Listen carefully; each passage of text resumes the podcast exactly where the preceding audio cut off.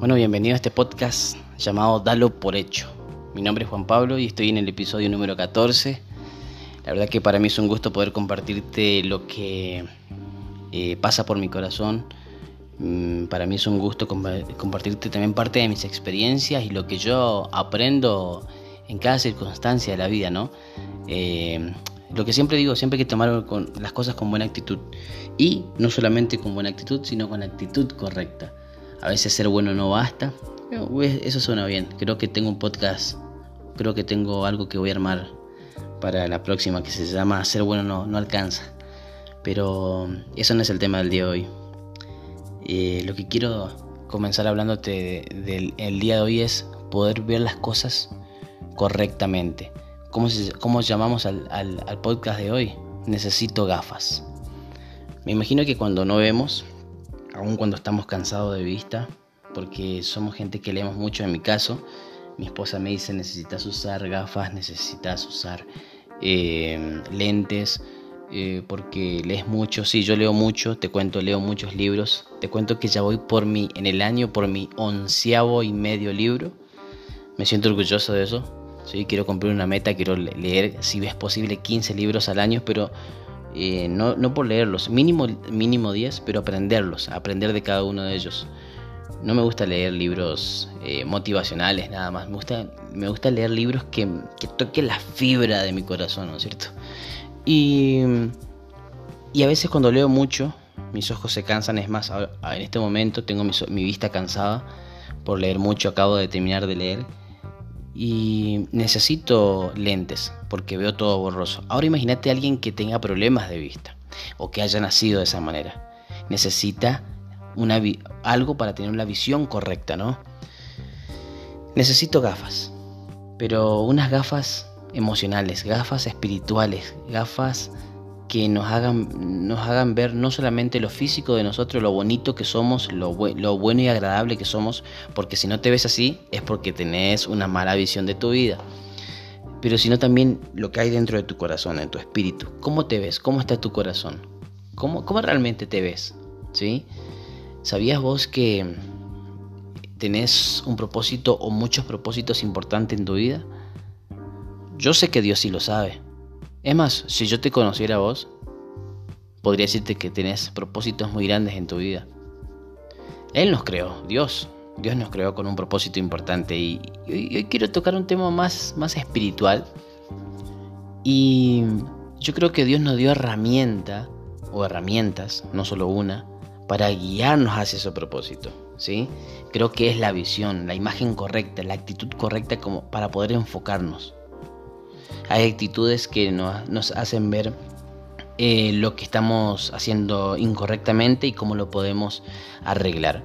Hay actitudes que en medio de las dificultades nos hacen ver que aunque hay tormentas podemos refugiarnos bajo una bajo un techo, bajo una cueva, bajo una piedra, bajo una gran hoja, bajo algo, pero siempre la actitud correcta te va a decir, aunque esté lloviendo, pronto saldrá el sol. Aunque hay vientos en contra, tú tranquilo, baja tu ritmo, descansa y espera a que el viento pare para poder continuar. La actitud correcta te hace verte de la manera correcta. Hay muchas personas que no entienden que tienen un propósito en su vida porque no se ven como Dios los ve, ¿sí? Y la visión es una imagen del futuro, eh, de un futuro deseado que despierta como una pasión, esa pasión más íntima, esa, esa pasión que está dentro, que une el cuerpo, cuerpo, mente, cuerpo y alma, ¿no es cierto? Y la, visión, tu propósito en realidad, nace en medio de una necesidad. Yo sé que Dios tiene un plan para nuestro futuro, yo sé que vos tenés planes para tu futuro, pero eh, tu profesión no es un propósito. Em, ser alguien en la vida ya lo eres. Tienes nombre y apellido, ya lo eres. Si alguien te dijo necesitas ser alguien en la vida, así que estudia, no sin estudiar ya eres alguien. Ahora no estoy hablando de vagabundería, que no quieras estudiar, progresa, estudia, lee libros, aliméntate de cosas correctas, en especial si tienes una, si tienes una Biblia, alimentate de Dios. ¿sí? Sin importar la religión que sea, ¿sí? no importa si vos sos católico, cristiano, mormón, ah, lo importante es que vos puedas conocer a Dios y que puedas tener una relación con Él. Yo no vengo a decirte tu religión está mal, no, ninguna religión está mal. Yo creo que cuando amamos a Dios, tenemos una visión correcta, ¿sí?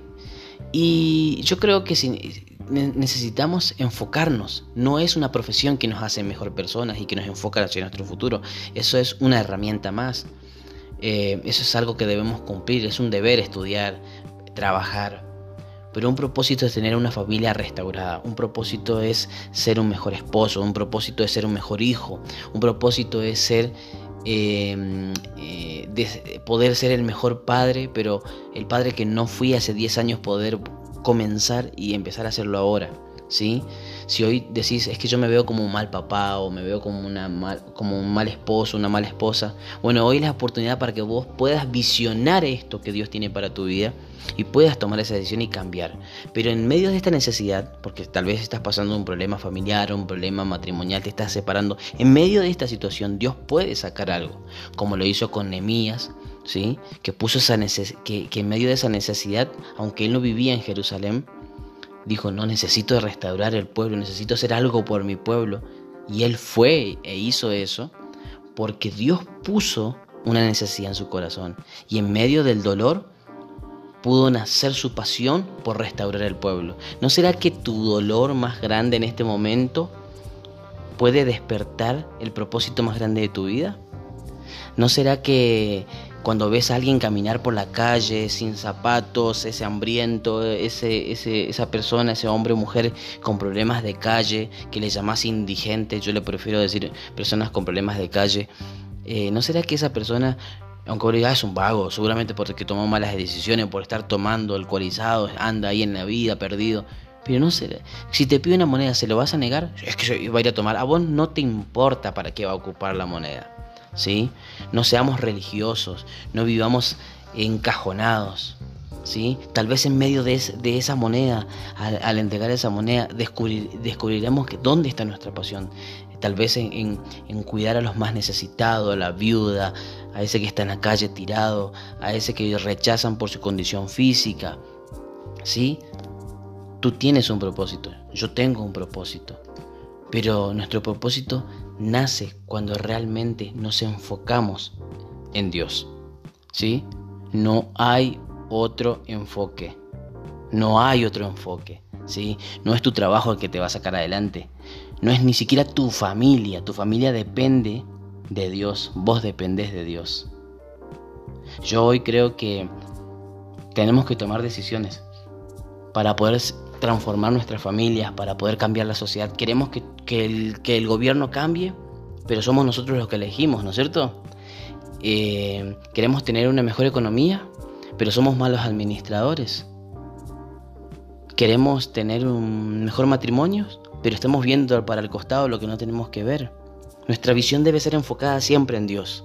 Y no estoy hablando otra vez, como te digo, de religión, estoy hablando simplemente de enfocarnos. No te enfoca ni la doctrina, no te enfoca ni tu ideología cristiana o religiosa, no, te enfoca simplemente conocer cada día más a Dios. ¿Cómo encuentras paz en medio de una situación difícil? Voy cerrando con esto. Te explico. Jesús más discípulos. Todos los días ven que Jesús hace milagros, prodigios, que esta cosa, que lo otro. Ven cómo sana por allá una persona, un leproso es sanado, un ciego un, eh, puede ver, el paralítico se levanta. Pero de pronto le dice, hey muchachos, crucemos al otro lado.